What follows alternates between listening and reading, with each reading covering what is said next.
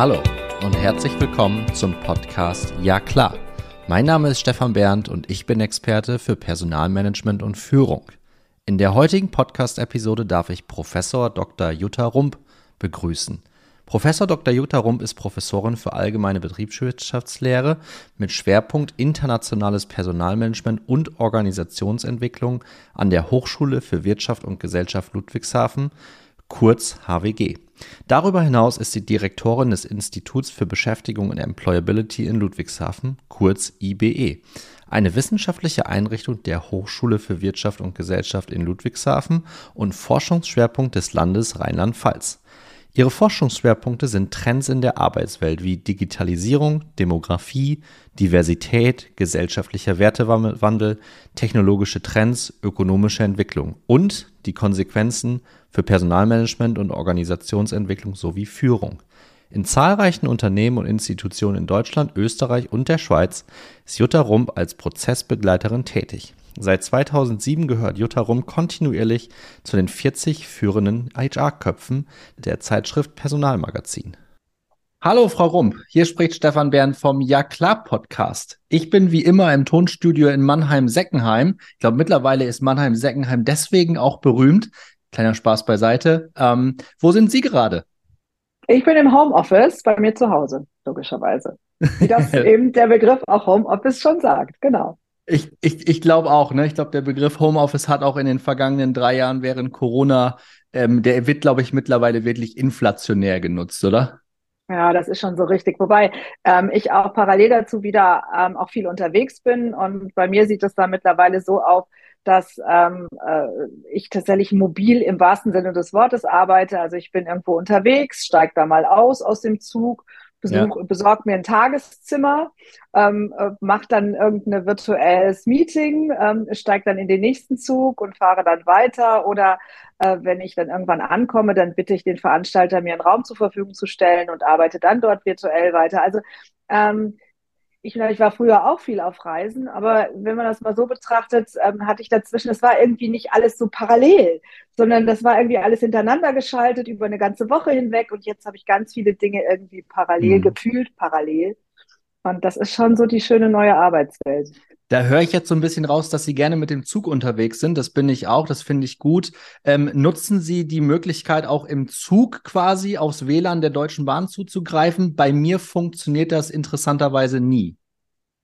Also ähm, ich mache das schon, ähm, aber ich mache das nur, wenn das Dinge sind, die nicht kritisch sind. Mhm. Sobald ich ähm, mit Datensätzen arbeite, ähm, die, äh, wie soll ich sagen, da nutze ich lieber meinen Hotspot meines, äh, meines Mobilfunk, also meines ja. Telefons, ähm, oder ich mache es gar nicht im Zug. Also ich gucke mir sehr genau an, in, in, in, mit welchen Themen ich im Zug arbeite, weil ich das von mir selbst kenne. Wenn sozusagen schräg vor mir jemand an irgendetwas ja. arbeitet, dann gucke ich auch mal, weil ich nämlich auch neugierig bin.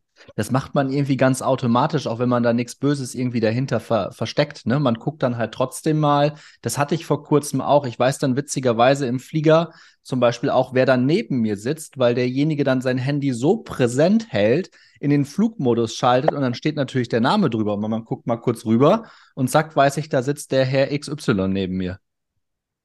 Ja, ganz genau. Also das finde ich jetzt auch nicht so. Ich meine, wenn man an Präsentationen arbeitet, ähm, im Zug oder auch im Flugzeug, ähm, dann, äh, ich bitte Sie, also dann gucken die Leute natürlich drauf. Das ist halt so. Ähm, ich versuche dann halt es immer so zu machen, dass man auf keinen Fall sehen kann, wer der, also wer der Kunde oder die Kundin ist und ja. versuche auch letztendlich deutlich auch so, so zu verbergen, dass man irgendwie unser Logo immer so sieht oder so, ne? Oder meinen Namen. Also ich versuche das schon irgendwie zu anonymisieren. Also nicht, dass ich jetzt mich oder, oder mein Team schützen will, aber ich glaube, das hat auch was mit, ähm, mit, äh, so einer gewissen Vertrauenskultur gegenüber dem Kunden oder der Kundin zu tun. Ja, glaube ich auch, glaube ich auch. Wo ich vorhin bei der Deutschen Bahn noch mal kurz drauf hinaus wollte, ist gar nicht, auch natürlich das Thema Datenschutz, ganz klar. Ähm, ich wollte aber auf ein anderes Thema hinaus, weil Sie gerade sagten, dass Sie viel unterwegs, auch viel unterwegs sind und dann mal hier mobiles Office, dann mal da beim Veranstalter in den Seminarraum. Bei mir und ich bin auch viel mit dem Zug unterwegs, innerhalb Deutschlands meistens. Aktuell ist das eher so München, Düsseldorf. Ich lebe ja hier in Mannheim, das ist natürlich ein super Spot. Ähm, aber die Internetverbindung kackt halt leider auch regelmäßig ab. Also auf gut Deutsch gesagt. Okay. Also ja. von daher. Ja, ich, ähm, da, genau, wir sind irgendwie so leicht ein bisschen abgedriftet, wir beide gerade. Also das, ähm, ja, das ist, aber äh, ganz unter uns, das ist schon deutlich besser geworden. Also okay. ich fand ehrlich gesagt, vor fünf Jahren war das viel, viel, viel schlimmer. Und das war auch vor drei Jahren viel schlechter. Und ich finde schon, man, äh, ich erlebe bei der Bahn ähm, schon auch einen deutlichen Schub. Also ich muss das jetzt einfach mal so sagen. Das ist auch fair enough. Ich, ich frage immer meine, wenn ich mit Leuten im Podcast unterwegs bin, ich würde nie einen Podcast im Zug aufnehmen, das ist mir zu unsicher, aber ich, ich stimme zu, das ist in den letzten Jahren deutlich besser geworden. Ähm, aber immer gibt es noch Themen, ich würde keinen Call machen und auch keinen kritischen, weil da hätte mhm. ich dann äh, die Sorge, dass das dann irgendwie nicht funktioniert und das ist dann ja auch meine Verantwortung. Und da bin ich noch nicht ganz so, vertraue ich da noch nicht ganz ja. so, aber alles andere ist wirklich mittlerweile gut machbar und ich glaube, wir werden da in den nächsten fünf Jahren von jetzt wahrscheinlich nochmal einen Quantensprung erleben. Apropos, einen, einen, kritischen Call im Zug zu machen, ne, im Großraumwagen. Ähm, gut, ne, da wissen wir beide, also, was ich da schon an Gesprächen quasi unfreiwillig mitgehört habe, da denke ich immer nur, also den Rechtsanwalt und den Berater oder die Beraterin werde ich mal nicht wählen. Also, Wahnsinn. Also, habe ich auch schon, also, unglaublich. Und je später der Abend, umso offener sind diese Gespräche am Telefon. Also Abs absolut finaler Satz dazu, weil das ist ja gar nicht unser eigentliches Thema, aber wir, man kann über solche Themen natürlich wunderbar sprechen, aber das habe ich auch schon ganz oft be äh, beobachtet, insbesondere in der ersten Klasse. Äh, da ist dann tatsächlich richtig viel Alarm und dann denke ich mir auch manchmal, nee, Freunde, also ihr habt da noch irgendwas nicht verstanden. So, ähm, wir hatten im Vorfeld kurz miteinander gesprochen, Frau Rumpf. Wir haben eine, eine, eine, ganze Menge Themen, die wir auch miteinander bearbeiten könnten. Jetzt wissen einige, die mit mir zusammen studiert haben, dass äh, Sie auch eine, äh, ähm, eine Professorin an der, an der Hochschule sind, äh, wo ich meinen Bachelor- und meinen Masterabschluss gemacht habe. Und ich erinnere mich noch gut daran. Und Freunde, haltet euch fest, das war 2010. Da habe ich bei der Frau Rump eine Wissensmanagement-Arbeit geschrieben und die war richtig gut. Also die Arbeit war richtig gut. Ja, wir haben es danach richtig krachen lassen. Volle Punktzahl abgeräumt. Ich weiß noch wie heute, warum auch immer, aber es ist so ein so ein Mosaiksteinchen, an das ich mich sehr gut erinnern kann.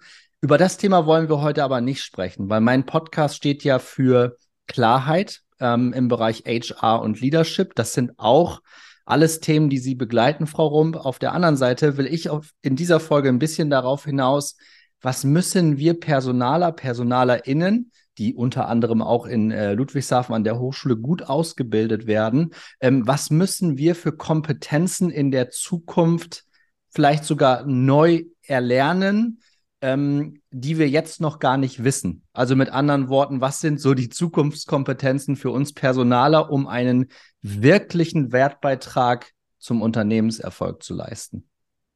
Also ich glaube, diese zukunftsrelevanten Kompetenzen von Personaler und Personalerinnen, das sind schon auch diejenigen äh, Kompetenzfelder, die wir auch schon so auf dem Schirm haben. Also ich würde jetzt nicht sagen, dass da jetzt irgendwas um die Ecke kommt, äh, von dem wir jetzt absolut überrascht sein werden. Also ich denke, was sehr, sehr wichtig ist für, äh, für die Personaler und Personalerinnen ist, dass sie eine strategische Kompetenz haben, mhm. dass sie über den Tellerrand hinausschauen können und dass sie auch systemisch denken und systemisch wahrnehmen können. Was meine ich damit? Ich meine damit, dass gerade in dem Zusammenhang mit Arbeitswelten ähm, eine, das ein, ein, ein Schmelztiegel ist von unterschiedlichsten Trends, die hier quasi miteinander verwoben werden und dann die Konsequenzen für das Thema Personal abzuleiten ist. Aber nicht nur für das Thema HR, sondern auch für das Thema Führung und für das Thema Arbeitsorganisation etc. Also wir reden davon, dass Personaler und Personalerinnen äh, wissen müssen, wie das Thema mit der demografischen Entwicklung, der ökonomischen Entwicklung, der Digitalisierung, der sozioökologischen Entwicklung, der Nachhaltigkeit, der rechtlichen Rahmenbedingungen, der Globalisierung, ähm, der gesellschaftlichen Wertewandel, der Individualisierung, der Vielfalt. Ich, ich, ich kann, so, das ist jetzt schon sehr viel. Und das auf dem Schirm zu haben und dann abzuleiten, was bedeutet das für unsere Profession, aber auch die Wechselwirkung unter diesen unterschiedlichen Megatrends auch wahrzunehmen, sie zu analysieren und das auch in diesen Wechselwirkungen die Konsequenzen abzuleiten und das dann in einen Kontext zu setzen eines Unternehmens, einer Institution ähm, in Bezug auf das Geschäftsmodell, die Prozesse und Strukturen, die Kundenorientierung etc. Das meine ich mit systemischem Denken und das meine ich mit strategischem Denken. Und diese Fähigkeiten Und diese Kompetenzen, die sind für Personaler extrem wichtig, weil nur so werden sie in den wesentlichen Entscheidungsprozessen der Zukunft mitreden können mhm. und werden wahrscheinlich auch Impulse setzen können und müssen in diesem Zusammenhang. Denn eins muss uns klar werden, wir beschäftigen uns mit einem der relevantesten strategischen Faktoren und Erfolgsfaktoren der Zukunft, nämlich dem knappen Gut Mitarbeiter und Mitarbeiterinnen.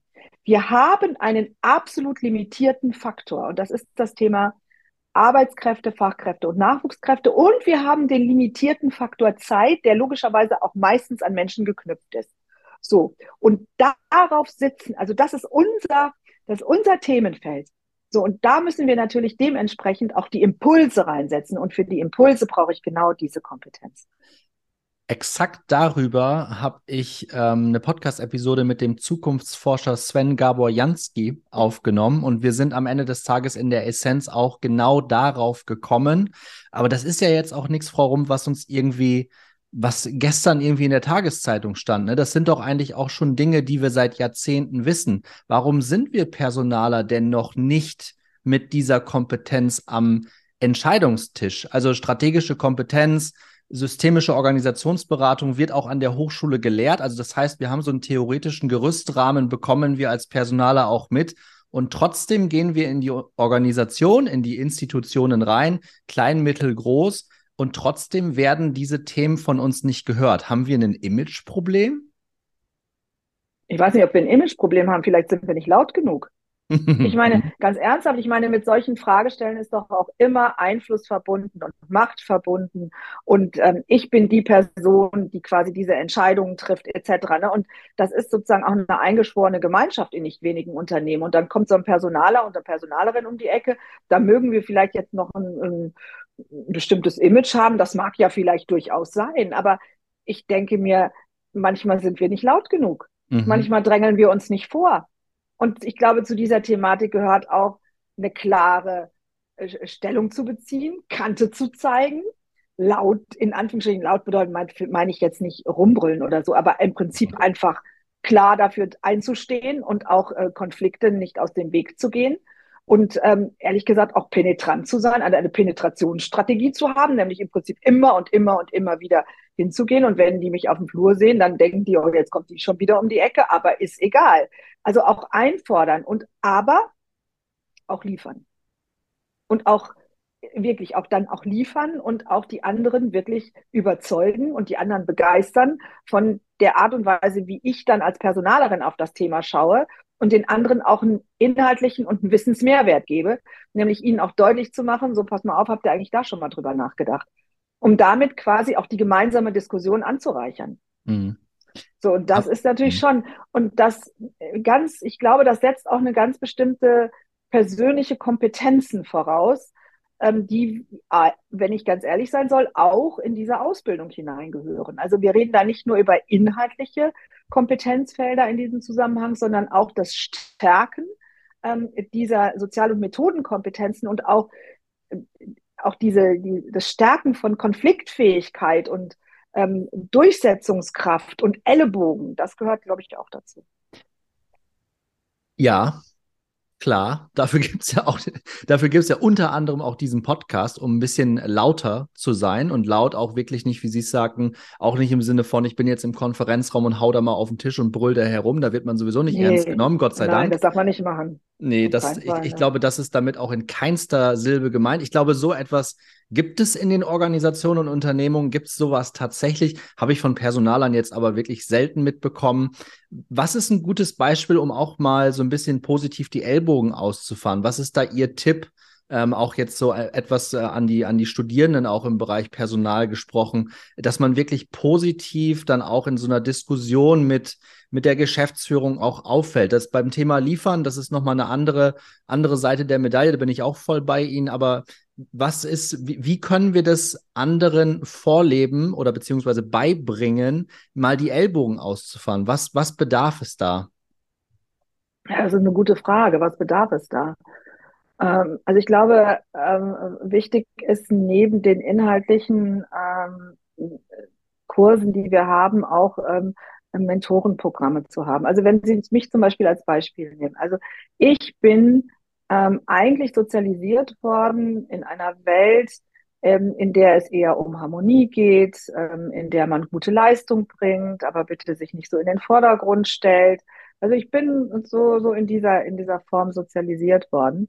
Und ähm, ich hatte aber ähm, einen Mentor und dieser Mentor hat mir vorgelebt, was es bedeutet, das Wort für diese Profession zu ergreifen und dafür zu stehen und auch mit wirklich klugen Ideen, ähm, mit ähm, aber auch nicht konfliktscheu zu sein und auch in Diskussionen mit einem, mit dem Vertriebler, mit einem Produktioner oder Produktionerin, also damals waren es halt alles Männer, ähm, äh, da reinzugehen und auch Konflikte auch herbeizuführen, mhm. aber weil man eben so gut munitioniert war.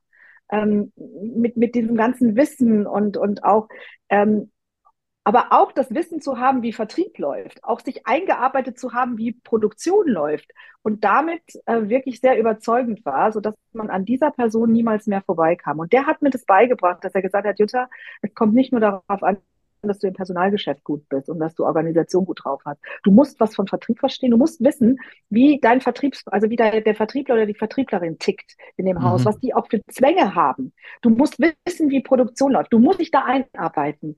Du musst wissen, wie Einkauf läuft. Du musst im Prinzip eine ganz hohe unternehmerische Kompetenz haben, als würdest du dieses Unternehmen leiten. Und zwar als Vorstandsvorsitzende. Denk das immer. So musst du rangehen. Und dann kannst du unser Thema richtig nach vorne bringen. Und dann wirst du auch immer gehört. Und dann hast du diese Akzeptanz und dann wirst du dich auch durchsetzen. Und das hat er mir sehr, sehr früh beigebracht. Und so war ich immer sehr offen und sehr neugierig für die anderen Sachen. Jetzt war ich ja, bin ich ja nicht unbedingt in einem Unternehmen unterwegs, sondern ich bin in einer Hochschule unterwegs und auch in der Wissenschaft unterwegs. Aber es hilft mir, diese Grundeinstellung ähm, und diese Sichtweise hilft mir heute sehr, sehr stark, wenn wir zum Beispiel als Institut mit Unternehmen zusammenarbeiten und die fragen uns, wie können wir einen Transfer machen von ihren wissenschaftlichen Ergebnissen bei uns in die Praxis. Mhm. Ähm, und wenn wir auch, muss man ganz klar sagen, mit Führungskräften und Vorständen an einem Tisch sitzen oder auch mit Gewerkschaften, Gewerkschaftlern und Gewerkschaftlerinnen an einem Tisch sitzen, weil, weil wir diese Fähigkeit haben. Das ist für mich auch wichtig und das versuche ich auch an meine Leute weiterzugeben an die eigenen Leute das weiterzugeben und vorzuleben, ist, glaube ich, ist, glaube ich, der, der, der, der beste Weg da.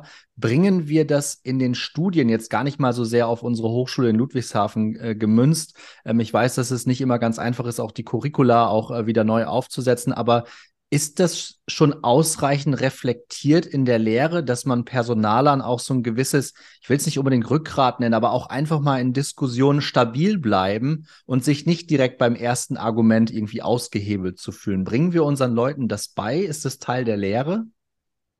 Ich glaube nicht. Also ich, weiß nicht, ich versuche das immer bei, bei mir irgendwie schon irgendwie unterzubringen. Oder wenn, wenn wir studentische Hilfskräfte haben, oder studentische Nachwuchstalente, wie wir das nennen, ähm, mhm. haben, versuche ich, versuchen wir das natürlich schon auch irgendwie zu platzieren, das muss ich schon sagen. Aber ich bin mir nicht so sicher. Und jetzt kommt natürlich ein Thema hinzu, ähm, das Personalmanagement ähm, in den letzten Jahren sehr stark durch Frauen auch äh, sozusagen gekennzeichnet ist. Also wir haben überdurchschnittlich viele Studierende, weibliche Studierende, ja. die da sind. Und ähm, ähm, da muss man schon sagen, da frage ich mich manchmal wirklich, ob, also einige sind richtig tough unterwegs und andere sind so ein bisschen ruhiger unterwegs, was auch völlig in Ordnung ist. Ne? Also bitte nicht falsch verstehen. Ne? Ähm, aber ähm, bei einigen denke ich mir so, die Ellbogen sind da nicht da. Und ich stelle hier und da auch gerne mal die Frage, warum Sie das Thema Personal denn nun auch für sich gewählt haben. Und wenn ich dann die Antwort bekomme, ich möchte gerne mit Menschen arbeiten. Ja. Dann, also ganz ernsthaft, nein.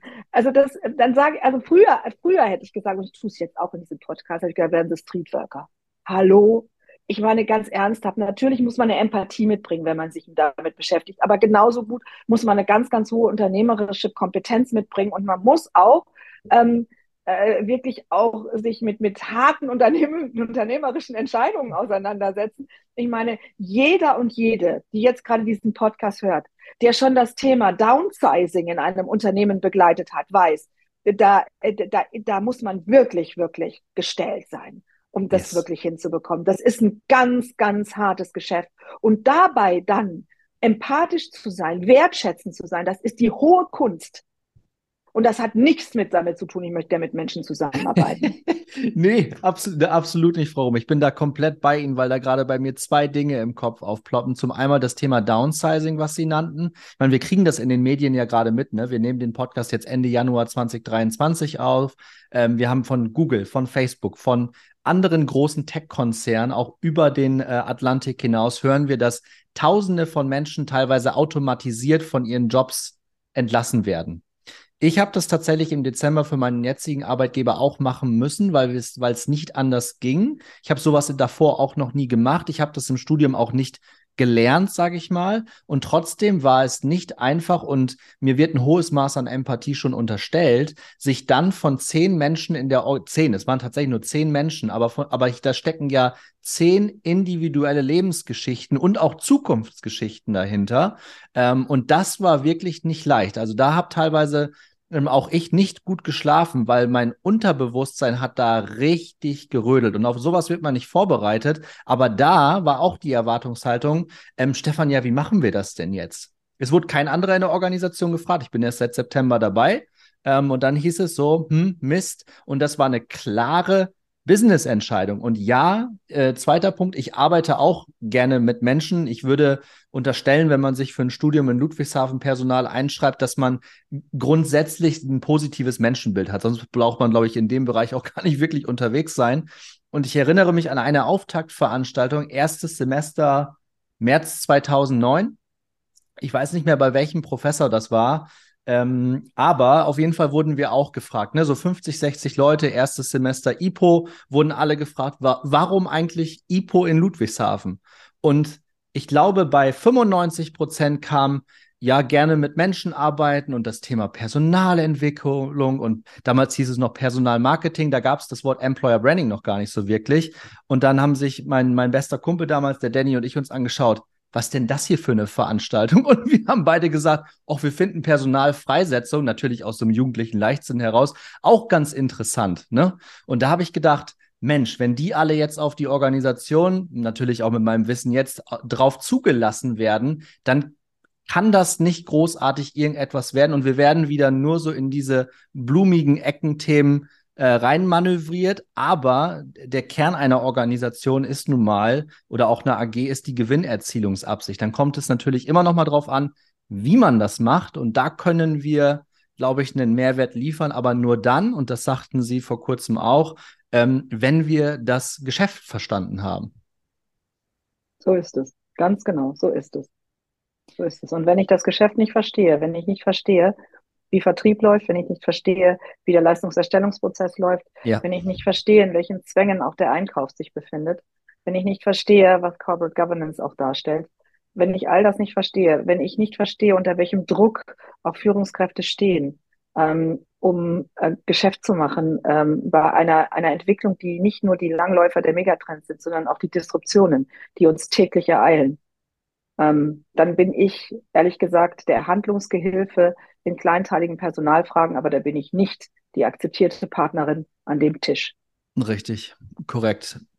Full stop, würde man im Englischen jetzt, glaube ich, sagen. Ich glaube, da würde ich jetzt auch an der Stelle wirklich äh, den Punkt da dran machen. Ich glaube, jeder, der jetzt gerade diesen Podcast hört, der an der, an der ähm, HWG in Ludwigshafen am Rhein auch jetzt gerade studiert, das Thema Personal, aber, aber auch alle die, die das studiert haben ähm, und die auch in den Bereichen unterwegs sind, die können das wahrscheinlich ähm, äh, noch mal mehr unterschreiben. Äh, wir müssen aus dieser wie ich es gerne nenne, Opferrolle raus, dass immer alle anderen daran schuld sind, dass wir nicht an dem Tisch sitzen. Nee, das ist unsere eigene Verantwortung. Und wenn wir uns auf so eine Kompetenz, auf diese strategische Kompetenz mehr versteifen, da wirklich auch lernen wollen und dann wirklich mal den Vertriebler mit dem Vertriebschef einfach mal einen Lunchtermin ausmachen und dann einfach mal fragen, was so seine Herausforderung gerade ist und dann sich da versuchen reinzudenken und immer wieder diesen Kontakt zu halten. Das ist vielleicht so ein erster Hack an alle, wie man auf eine einfache, aber auch angenehme Art und Weise an dieses Businesswissen herankommen. Weil wenn wir einfach einen Termin aufsetzen mit einem Vertriebschef, 25 Minuten, erklär mir mal die Welt, bekommen wir nichts raus. So ist es. Cool. Ich gucke ein bisschen auf die Uhr, Frau Rump. Ähm, mhm. Wir wollen es ja, ja hier klar halten beim, äh, beim Podcast und wir sind schon bei den äh, mir avisierten immer 25 Minuten. Das ist auch so das, was die Community ziemlich gut findet. Äh, von daher würde ich an der Stelle wirklich einen Knopf dran machen. Bedanke mich ähm, recht herzlich für die Zeit, ähm, die Sie mir geschenkt haben für diesen Podcast. Freue mich auf den weiteren Austausch mit Ihnen und an alle Zuhörerinnen und Zuhörer. Wir werden natürlich auch die Frau Rum mit LinkedIn-Profil und auch mit dem Institut für Beschäftigung und Employability in den Show Notes vernetzen. Ähm, und freue mich, dass äh, bis dato alle mit hier dabei waren und wünsche an der Stelle ein fantastisches Wochenende. Macht euch einen schönen Freitag und auf bald im Ja klar Podcast. Vielen Dank, Frau Rum. Ja. Schöne Grüße. Ich danke Ihnen. Tschüss. Ciao.